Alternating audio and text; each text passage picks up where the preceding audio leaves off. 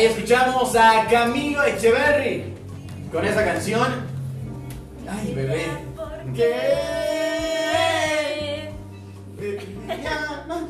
Que no me Extrañas, extrañas, bebé. bebé. De todo se pone, se pone aquí. O- Me pidieron ya algo de también de, eh, de jarabe de palo. Qué chévere, ya vamos Sí, a sí, lo vamos a poner. Pero le digo, pero es que vos me pones, eres muy, eres muy Morelia. le Oye, oye, vamos, vamos a hacer el miércoles. Pero le vamos, le vamos a poner, le vamos a poner hoy lo- todo lo que Eso. quieran. Si quieren poner cumbia, vallenato, no, no, vallenato, vallenato no. Ni Oye, vallenato. Ni vallenato. ni bachata, ni, ni merengue. Ah.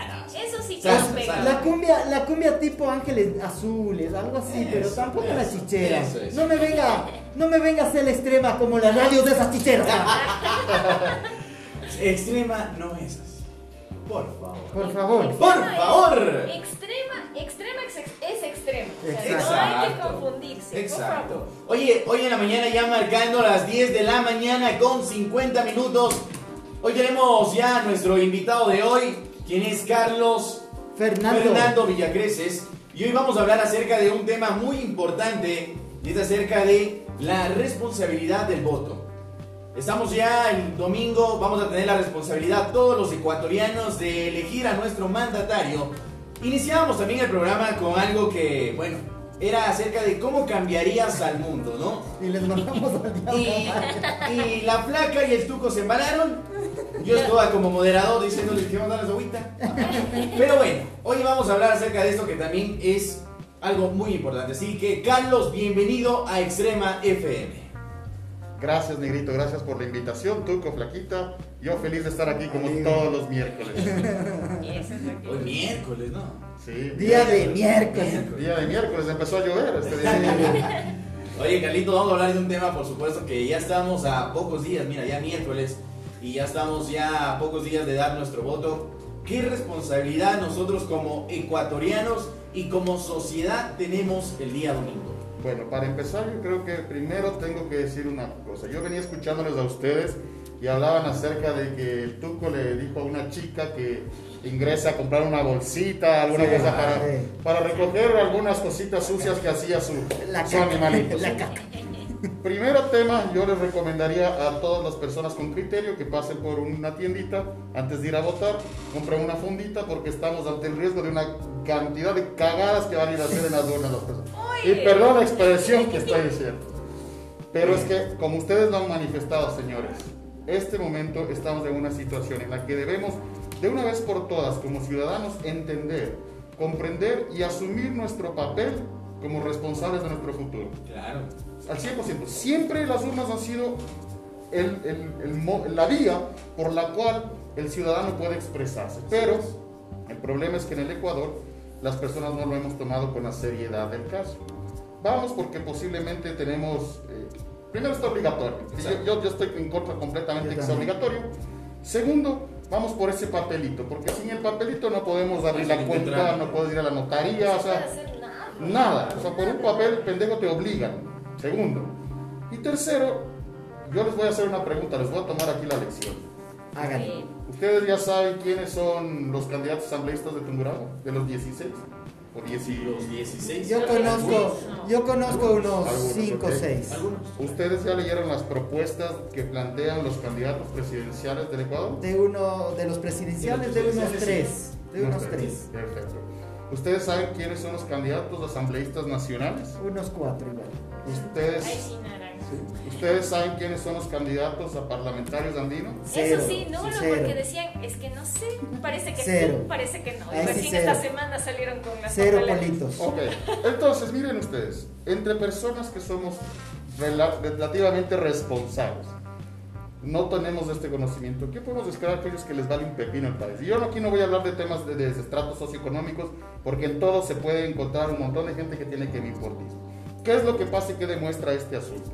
Que las personas en el Ecuador no tenemos sentimiento de país, a excepción de cuando aparece por ahí un equipo de 11 personas con una camiseta amarilla, aplaude, gana y ahora que nos dieron unas gratísimas sorpresas al final del año pasado y que ahora se van a activar en, en marzo seguramente y que espero ganemos porque si perdemos ahí se va abajo todo, pero lamentablemente es lo único que nos une y también con ciertas excepciones cuando hay una catástrofe natural. Correcto. Sí, hubo el terremoto de Malta, lamentablemente, pero a los 15 días nos olvidamos. Más allá de eso, el ecuatoriano tiene una actitud que no le importa su país, no le importa su provincia, no le importa su ciudad, lo que le importa es su metro cuadrado. Y hasta ese punto yo podría decir, bueno, está bien, si tú quieres ser egoísta y preocuparte solo por lo tuyo, hermoso, dedícate, no es lo ideal para mí, yo no conjugo con eso, pero está bien, porque de alguna manera cada quien va a empezar a buscar su crecimiento, su desarrollo, perfecto. Pero ¿cuál es el problema con el ecuatoriano? Que no solamente es que se preocupa de su metro cuadrado, sino que quiere crecer su metro cuadrado haciéndole daño al que está al lado, sacándole del camino de alguna manera. Individualismo. Exacto, entonces viene el egoísmo sumado con una ambición malsana, porque la- ahí existe ambición buena, sin duda alguna. Eso sumado con la corrupción, porque ¿cómo puedo yo ganar quitándole del camino a este pana?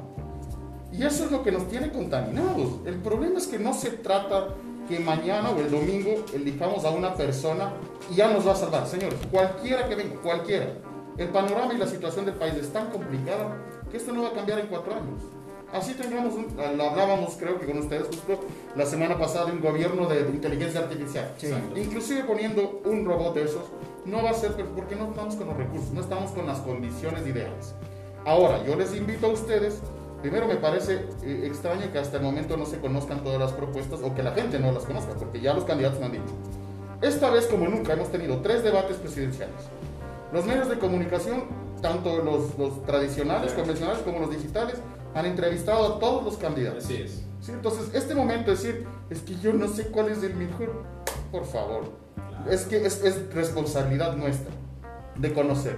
Y así es que usted sabe, inclusive han aparecido algunas iniciativas electrónicas, hay una que se llama este, el dato.es y otra que se llama Match, que se los voy a pasar, Match alguna cosa, Ya. en la que te presenten y saber cuál es tu posición frente a la legalización de la marihuana. Por ponerte un ejemplo, tú eliges si estoy de acuerdo o no estoy de acuerdo, cuál es tu posición frente al- a la portabilidad de armas. Perfecto, entonces ya algunos temas económicos, de salud, etcétera, etcétera, y al final te dice, mira, de tu, acorde a tus respuestas, tú estás alineado o con quien más haces una alineación es con estos candidatos. Entonces, inclusive, podrías hacer uso de estas herramientas para decir, si no sabes hasta ahora por quién votar, porque se piensa de que tenemos cerca del 30, 40% todavía de indecisos, podrían hacer uso de estas herramientas para saber, bueno, esto es una guía para saber por quién votar.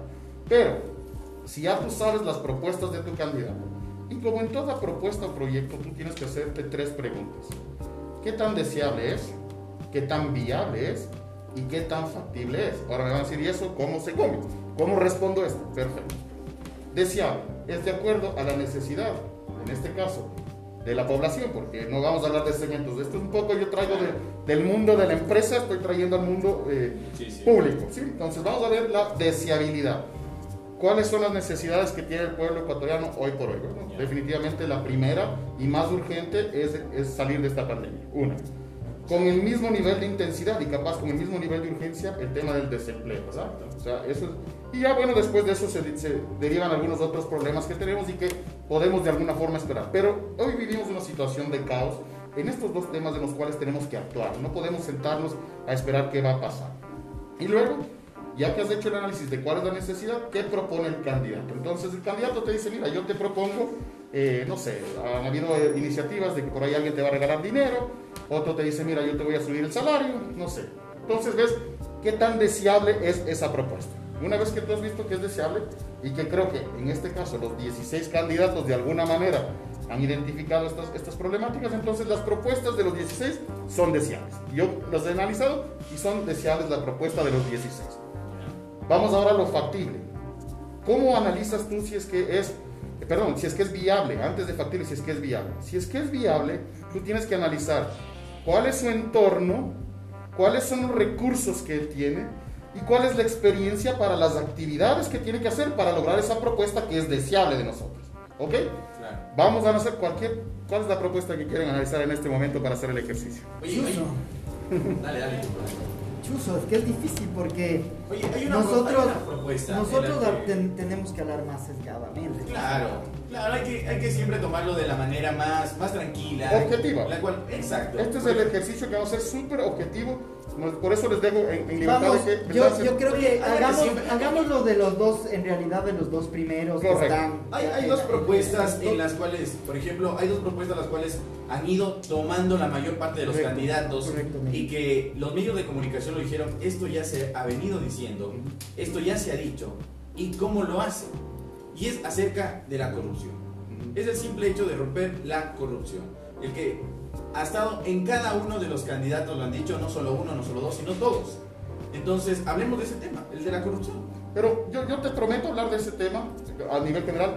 Pero lo que quiero un poco es hacer el ejercicio ya real para Yo- que la gente se dé cuenta cómo evaluar una Yo creo, yo creo, Pues vamos a yo creo, propuestas Carlos Fernando, que creo que debería ser. ¿Es viable dar los mil dólares? ¿Es viable lo de los 500 dólares? Pero que creo que serían las dos primeras Claro. Personas que Ok. tienen más auge en todo el, todo el viable eso del sueldo de 120 dólares. Oh, exacto. Una, Ok. o sea. Vamos aquí a plantear ustedes. no, lo de los 120 no, no, no, o sea, fue mentira.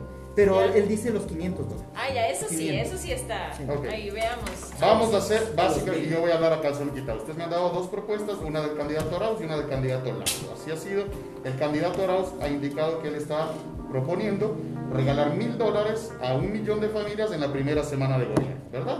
El candidato Lazo ha indicado de que él ofrece 500 dólares de sueldo básico en los cuatro años, es decir, que llegue a los 500 dólares en los cuatro años de, de gobierno. ¿sí? Perfecto. Vamos a ver, ¿qué tan deseable es la propuesta de Arauz? Para mí es deseable, pero es loca. No vamos, no vamos ahorita a juzgar con sesgo, ni siquiera ideológico, esto es pura Es objetividad al deseable, 100%. es deseable porque es una necesidad. Es deseable, insisto, el, el- el segmento, es decir, la sociedad necesita recursos económicos en este momento, entonces es deseable. Sí. ¿Es deseable la propuesta del señor Lazo? Es También. deseable, Claro. obviamente, ya, más allá de cuál es la que Claro. a largo plazo son deseables, perfecto. Vamos ahora a ver la viabilidad de eso. Entonces, esto significa en, en relación a los socios estratégicos que yo tengo o el entorno para llevar a cabo esto. Una. Dos, para los recursos claves que yo, con los que yo cuento para poder implementar este proyecto. Y tres, las actividades que yo tengo que hacer. Vamos a analizar la propuesta del señor Arauz, que ha dicho mil dólares, un millón de familias la primera semana de gobierno. Vamos a entrar. El presidente de la República, de acuerdo a la Constitución, se posesiona el día 24 de mayo. Así es. ¿sí? Mayo tiene 31 días. 31. Es decir, entre que se posesiona el, el- el presidente y el final del mes son 7 días. Siete días. A la semana de haberse posesionado tiene que pagar salarios del sector público. Eso significa más o menos cuánto. ¿Sí? No, 7 mil al año. ¿sí? Más o menos así. ¿qué estamos hablando de- en este sentido? No hay esos recursos para cumplirlo. Es decir, ya tú ves que no es viable la propuesta, solamente ahí con los recursos. Ahora vamos a ver con las actividades, porque él dice, bueno, yo puedo sacar el dinero del el Banco Central del Ecuador. Es decir, vamos a hablar el entorno. Esos depósitos en el entorno, en este caso el socio clave sería el Banco Central del Ecuador. No son recursos del gobierno, son recursos de todos nosotros a través del encaje bancario, o mejor dicho, de los que tenemos cuentas en los bancos, cuentas de ahorros o, o de corrientes. La gente que no tiene, obviamente no están esos recursos ahí, pero los que de alguna forma tenemos depósitos o tenemos algunos movimientos o transacciones bancarias porque trabajamos, porque nos pagan, porque bla, bla, bla, lo que sea, te- hacemos uso del sistema bancario, entonces ahí es plata nuestra.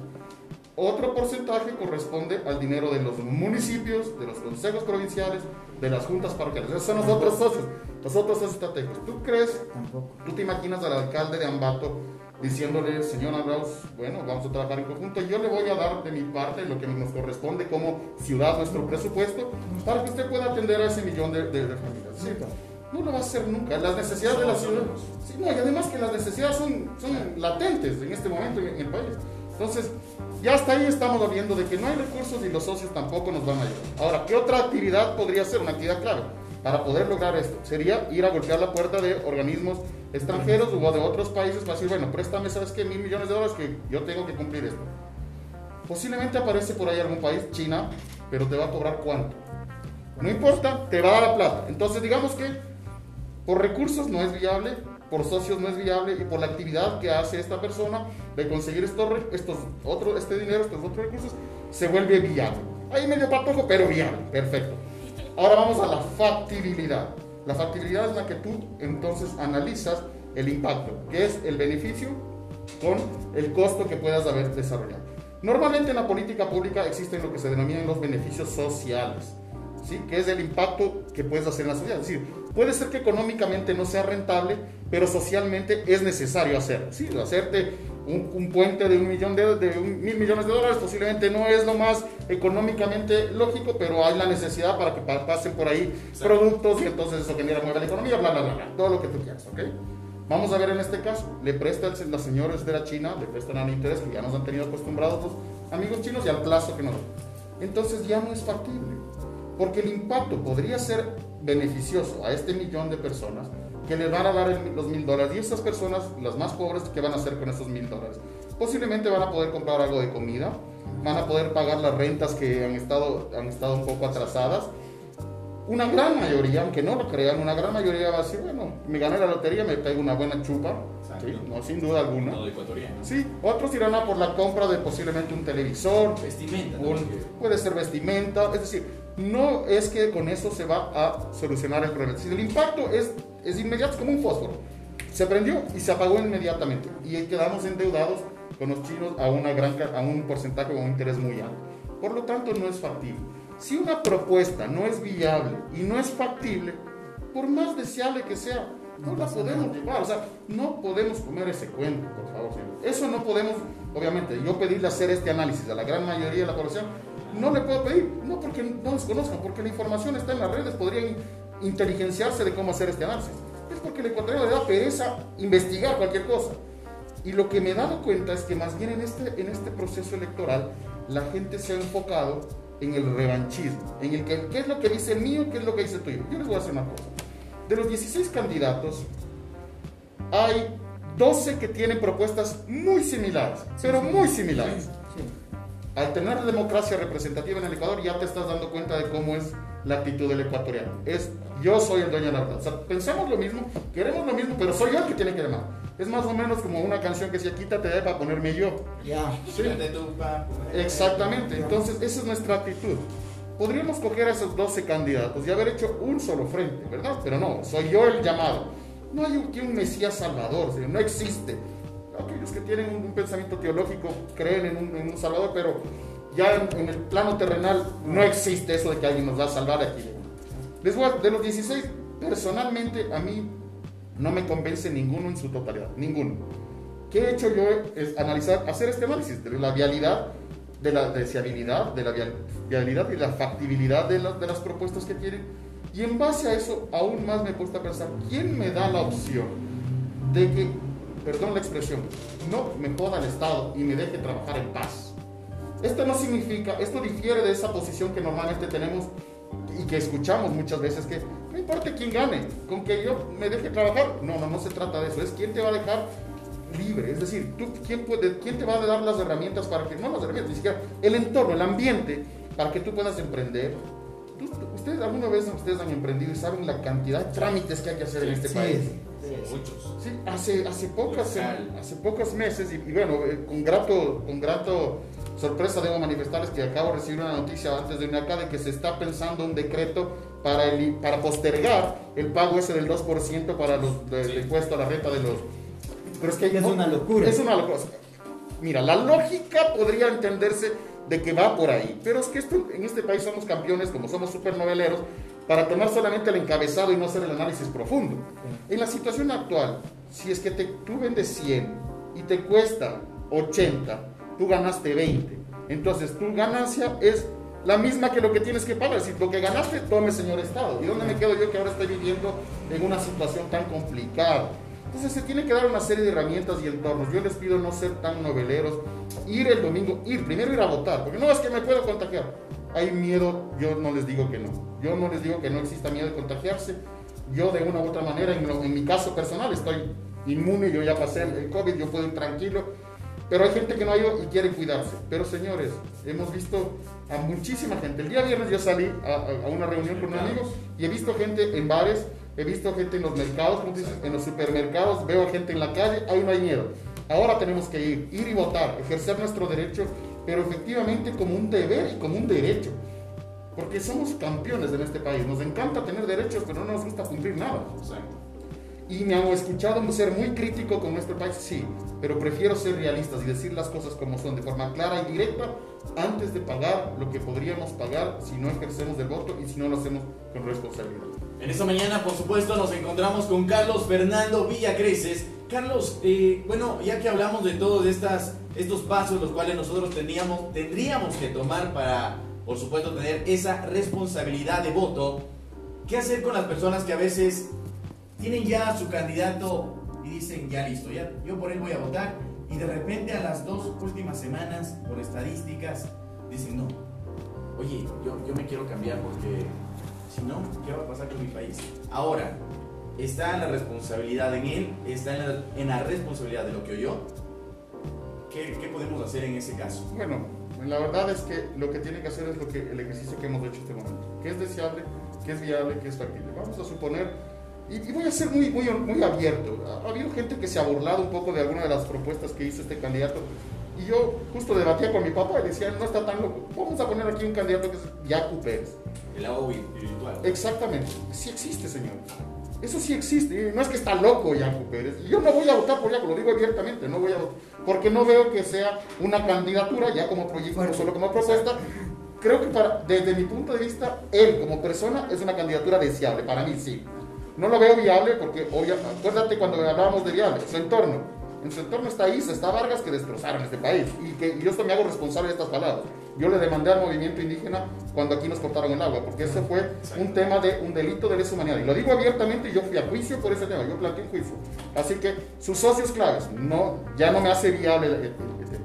Y factible, no tienen la fuerza de llegar a tener, llegar a esa segunda vuelta o de llegar a ser presidenciales. ¿Por qué? Y te digo una cosa, lamentablemente, lamentablemente este país, así como sigue siendo machista, sigue siendo racista Sí. que son dos cosas que tienen que de- exterminarse por completo. ¿Ok? Entonces eso es lo que tenemos que hacer de la propuesta de nuestro candidato. A ver, ¿qué tan deseable es el candidato y su propuesta? ¿Qué tan viable es? Analizando su- cuál es su entorno, sus recursos, sus actividades, lo que tiene que hacer y la factibilidad, que es el impacto, el beneficio con el costo que tiene de este, de este propuesta candidato. ¿Tú crees que si ya tenemos este análisis, cada uno de los ecuatorianos podamos en estos últimos, últimos días tener ya nuestro candidato preferido, nuestro candidato el cual nosotros, digamos, es el elegido? Estoy seguro que con, la- con ese análisis sí, pero sería pedirle peras al horno. No lo van a hacer. Lamentablemente, debo reconocer, la gente no va a hacer ese análisis. Va a seguir pensando que es que este, con este estuve mejor. Es que con ese, con ese discurso estamos desde hace, no sé, 40, 50 años. Sí, ah, es más, había un, un- yo recuerdo a mi profesora de, de- de castellano en el colegio. Me parece que hablaba de que Lope de Vega, alguno de estos, Sí, sí, eh, decía, todo tiempo pasado fue mejor. Eso nos decían. Pero si nosotros analizamos y hacemos una retrospectiva, el mundo hoy está muchísimo, hoy con pandemia, está muchísimo mejor de lo que estuvo hace 100 años. Y de aquí en 20 años va a estar muchísimo mejor de lo que estamos hoy. Pero no hacemos ese análisis. Solamente nos, nos basamos, no vemos más allá de nuestras narices. Exacto. Por eso es que vivimos lo que vivimos. Tenemos que ser un poco más inteligentes.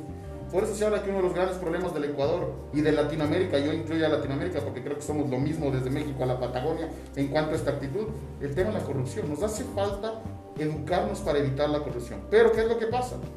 Es que si yo quiero venir acá a extrema, vamos a poner un caso de, de- para que se den cuenta cómo que sí es corrupción. Porque hay gente que dice, no, pero es que yo no soy corrupto, yo nunca... Un tema de corrupción. ¿Se dan cuenta lo que Carlos, dele. Yo, yo tengo la, la ventaja y el agrado de que ustedes me invitan a mí aquí a todos los miércoles, ¿verdad? Entonces ya genero, con el Tuco tengo amistades de hace algunos años, digamos contigo, Negrito empieza a generar esta amistad, contigo Flaquita, súper chévere, ¿verdad? Bacán, somos grandes panas, yo estoy viniendo acá todos los miércoles, pues digo, bueno, estos son mis panas, yo tengo de aquí en un mes de lanzamiento de un producto, estos amigos son unas voces conocidas, oigan, panas, les invito al lanzamiento de mi producto. Gracias, Carlitos, muchas gracias. Sí, sabes que ahí va a haber una tarima, ahí sí se animan a ver si es que animan un ratito para, para hacer ahí. Y ustedes, bueno, te puedo dar, pero ¿cuánto hay? Es que eso debería ser lo lógico, porque yo estoy usando Claro. sus servicios, yo debería pagar. Otra cosa es que usted me diga, no, eh, flaco, esta vez te lo voy a dar gratis, no hay problema, o te voy a hacer un descuento, de acuerdo. Pero ¿qué es lo que pasa? Que siempre esperamos un beneficio nuestro Beneficio. en perjuicio de ustedes, porque yo estoy usando uso de su tiempo en ese momento, Exacto. de su talento, de su trabajo, que si me lo quiere regalar, listo. Esta semana te digo una cosa. Muchas empresas, y voy a ser muy sincero, me han llamado y me han dicho, mira, estamos preocupados con el panorama electoral. Quisiéramos que vengas a hablar, a darles una charla a nuestros, a nuestros empleados. Le digo, de acuerdo, pero yo voy a hablar con objetividad. Yo no te voy a decir, vota por este. Exacto. Yo no me puedo meter en ese tema. Y me han dicho, bueno, ¿cuánto me cobras? Le digo, nada. Me dice, no, es que me voy a sentir mal. Le digo, no, porque este es un tema de mi aporte al país, no a ti, al país. Entonces ahí vale la pena. Pero lo que normalmente hace el ecuatoriano es buscar cómo, sa- cómo saco tajada. Pero está bien, está bien buscar beneficio. Lo- el tema es co- el beneficio en, en contra de tu perjuicio. Claro. Como les digo, este ejemplo un poco irónico que yo utilizo, yo estaría utilizando su tiempo, su talento. Ustedes posiblemente podrían estar en casa con sus familias con- o con sus amigos, tomándose un café o por último en cama viendo Netflix o cualquier cosa, haciendo lo que ustedes gustan. Pero por una amistad vienen con- a, a- a mi evento, que supuestamente yo les invitaría, a hacer un tema gratis. Si, si nace de ustedes darme gratis, de acuerdo. Pero si no, es mi deber decirles, oigan señores, ¿cuánto les pago por su trabajo? O, o- o el típico, oye, como eres conocido, ayúdame a postear en tus redes sociales. No, o sea, si yo podría ser- ¿cuál es el- la causa? Yo ahora soy, yo, yo estoy, soy parte de, un- de una asociación, de una organización no gubernamental y me dicen, oye, a ver si me puedes ayudar por ahí. Recibí, se me llenaron los ojos de lágrimas hace dos días que recibo el mensaje de doña Sandra, que no voy a decir el nombre, a los hijos de doña Sandra, eh, como nosotros como organización no gubernamental, le regalamos una computadora cuando inició este tema de la pandemia para sus dos niños. Eh, son compañeros, Leo y Mati, el uno tiene 9, el otro 10 años. Eh, el mayor sufrió bullying en, en el colegio antes de este tema de la pandemia, de tal manera que le afectó su, su- su- su- proceder mental, su psiquis. Tiene una especie como de retraso mental fruto de, esta, de este bullying. Entonces ahora son compañeritos los dos. Y me envió las- el día lunes, me escribe doña Sandra, me dice, don Carlitos, yo le quiero agradecer, dice que me manda el reporte de calificaciones. Los únicos de todos sus compañeros con 10 sobre 10. Dices, oye, eso, ¿cómo no vas a hacerlo? O sea, ¿cómo no vas a ayudar? a- Es que hay de ciertas cosas? cosas que lo haces encantado a la vida. Pero hay ciertas cosas que vos dices, o sea, ¿por qué te le voy a hacer gratis? Si a la final tienes un buen trabajo, a la final eres conocido Eh. también. Pero, o sea, una cosa es usufructuar de algo que sabes que tú lo puedes hacer.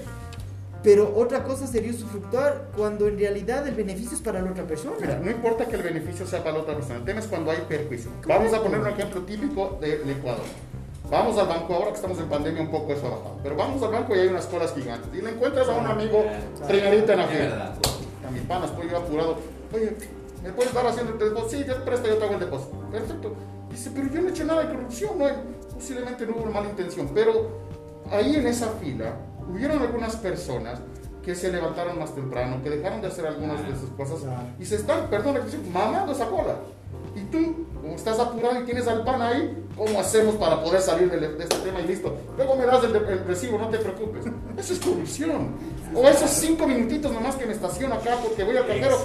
Pana, es corrupción. Dice, no, es no, pero es que eres demasiado radical, me dice. Es que si no somos radicales ante el respeto a los demás, no somos radicales, somos una sociedad que tenemos hoy. Una que tenemos que desde esos detalles mínimos.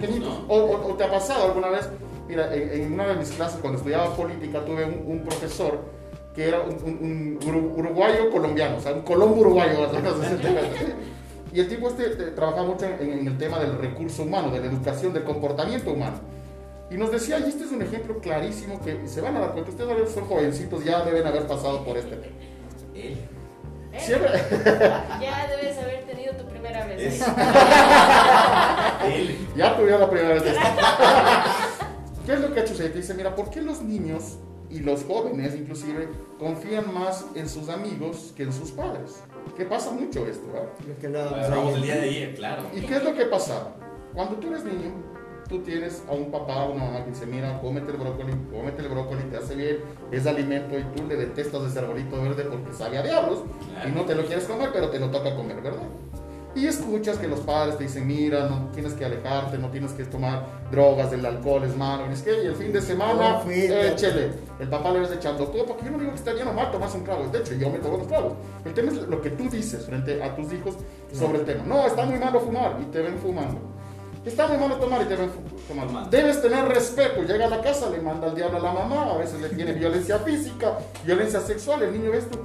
Pues dice, a ver, a ver, a ver, estos dos señores que tengo en casa no están siendo coherentes. Me dicen una cosa y hacen otra. El amiguito se encuentran en, en la escuela Les sirven a los dos brócoli, el uno sí detesta y el amigo dice, "Ve, yo el brócoli no, y por, no hay poder en el mundo que haga que ese amigo se coma el brócoli. Entonces le ve autenticidad. El, amigo dice, a mí no me gusta el brócoli, yo no voy a comer brócoli, no como el brócoli. Cosas chiquititas. Pasan los años y ese amigo auténtico, digamos que por mala suerte, cayó en las drogas. El amigo que no comía brócoli. Entonces se acerca donde el otro le dice, oye, ¿te qui- ¿quieres un poco de marihuana? ¿O quieres un poco de cualquiera de las drogas que estén ahí abiertas? Y el niño le va a decir, a ver, mi papá siempre me ha dicho que es malo, las, son malas las drogas. Y también me ha dicho que es malo eh, el tomar. Y le he visto borracho algunos fines de semana. Me ha dicho que debo respetar a las personas y le grita a mamá en casa. Pero este pana siempre me dijo que no, no le gustaba el brócoli y no comía brócoli. Él me dijo que siempre le gustaba jugar de delantero y solo jugó de delantero. Este man es auténtico. O sea, lo que él me está diciendo, que la marihuana no me va a hacer daño o que la cocaína o lo que sea no me hace daño, presta. Yo me lo, me lo he hecho por, por autenticidad. Entonces, ¿qué es lo que pasa? El ejemplo, señores. Las personas aprendemos no de lo que me digas, sino del ejemplo. Del ejemplo. Por eso es la responsabilidad de ser un buen ciudadano. No es fácil, no es fácil. A mí también me encantaría tomar mi auto e ir a 200 kilómetros por hora, pero hay que ser un buen ciudadano. Me encantaría también tener un perro y no tener que limpiar la calle, pero si tengo el perro, tengo que limpiar la calle. O sea, son cosas que. ¿eh? Eso también. ¿A quién no le gusta? Te estás comiendo ahí un- una hamburguesa en el carro y en lugar de que quede la bolsa ahí toda media Sí. botas por la ventana. Pero tienes que hacer el esfuerzo de que si, y si huele mal el carro, lo siento, entonces párate en el- restaurante, cómetelo ahí o bájate el carro, come en la vereda, tienes un. Entonces, señores, lo que le pasa al Ecuador no es culpa de los políticos, es culpa de nosotros los ciudadanos, eso mi querido Flaquito. Y ahí está, y desde la casa mismo Sí. uno aprende Claro. a ser o no ser corrupto. Exacto. Y luego los padres se dicen, pero yo no te he enseñado eso. A ver, a ver, un momentito, ¿te acuerdas? ¿Te acuerdas Haz- cuando te dijo, cuando le llamaron, le llamó por teléfono y le, te dijo, diles que no estoy? Ajá. Ay, ¿Pasó o no pasó? Ahí está, desde esas cositas, Es- señores, padres de familia, ahí empiezan las, los problemas ya en adultez. claro. Así que no digan, es que han tenido un mal ejemplo de otros lados. No, no, no, no. Es no. que los amigos, Es con los tus amigotes son los que te llevan a beber. la, la mala influencia de la señorita Guevara, ¿no? Oye, oye Carlitos, ya para finalizar, oye, quiero que le digas un mensaje a toda esa gente, por supuesto, que nos está escuchando a través del día 92.5 FM, a través de la aplicación de Extrema FM, de nuestras redes sociales, bueno, todo esto que siempre está en auge y que, bueno, nuestro target es joven y joven adulto. ¿Cuál es ese mensaje que tú le darías este, para este domingo que tiene la responsabilidad de votar? ¿Cuál es ese mensaje que le darías a toda esta sociedad para que cambie ese chip? Puede cambiarlo ya desde hoy y por qué no después de otras votaciones. Puedes cambiarlo desde este preciso momento. En este instante, con cualquier actitud que estés tomando, puedes cambiar. Es cuestión, como tú lo has dicho, de un chip. De un chip mental que hemos tenido metidos desde hace mucho tiempo atrás. Porque inclusive nuestra historia es mentirosa. Acuérdate que nos decían que a Don Calderón con la bandera en la boca Claro. gritó vivo el Ecuador. O sea, eso no es ni deseable, ni viable, ni factible por ningún lado. Entonces, comemos esos cuentos y por eso estamos acostumbrados a meter cuento también. Y así se dan las, las traiciones de relaciones y cosas por el estilo. O sea, todo lo que nos pasa es por nosotros mismos. Lo que les pido es hagamos una retrospectiva. Frenemos un ratito. Ya se paró el mundo. Se dan cuenta que el mundo se paró. Nosotros también podemos pararnos un ratito. Veámonos al, al espejo y digamos, ¿qué quiero en verdad? Yo quiero que todo me lo regalen. Esta va a ser mi acción. ¿Qué quiero? Que me dejen el entorno para que yo pueda surgir por mí mismo, con mi esfuerzo, con el sudor de la frente, suelen decir ahí algunos. Entonces hazlo. Como negro. Tú quieres, tú, tú lo que te interesa es tener tus recursos, pero no valoras una libertad, elige una cosa.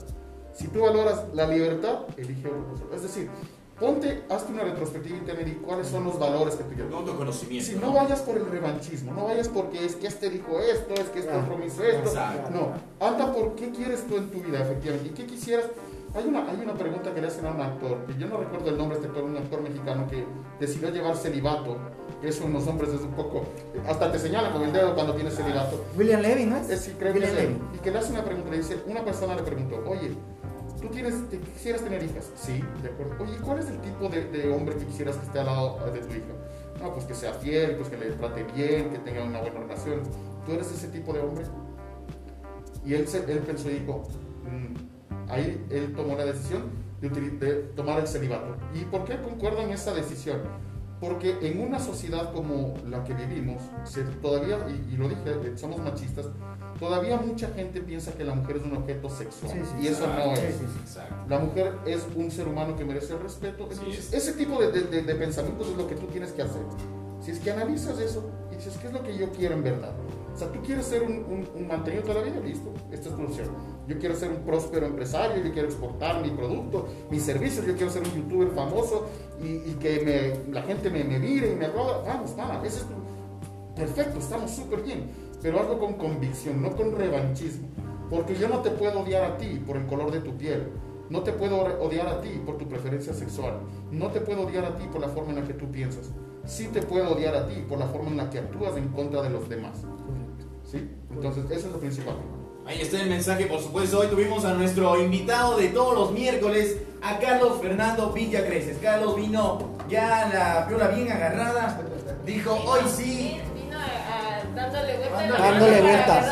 Sí, sí, sí. Hoy sí vino con todo. Ya el próximo miércoles estaremos hablando a ver qué, sucedió el ¿Qué domingo. pasó? Sí, señor. ¿Qué pasó? ¿Qué, qué ha pasado? A ver si hubo esa. ¿Qué es lo que va a pasar a con ver, nuestro país? A ver si hubo responsabilidad, como ¿O le dijo no? A Carlos. Ver, ¿con qué ánimo Bueno. estamos? Yo solo le digo. Sigamos con música. 11 de la mañana con 25 minutos. Esto es La Piola.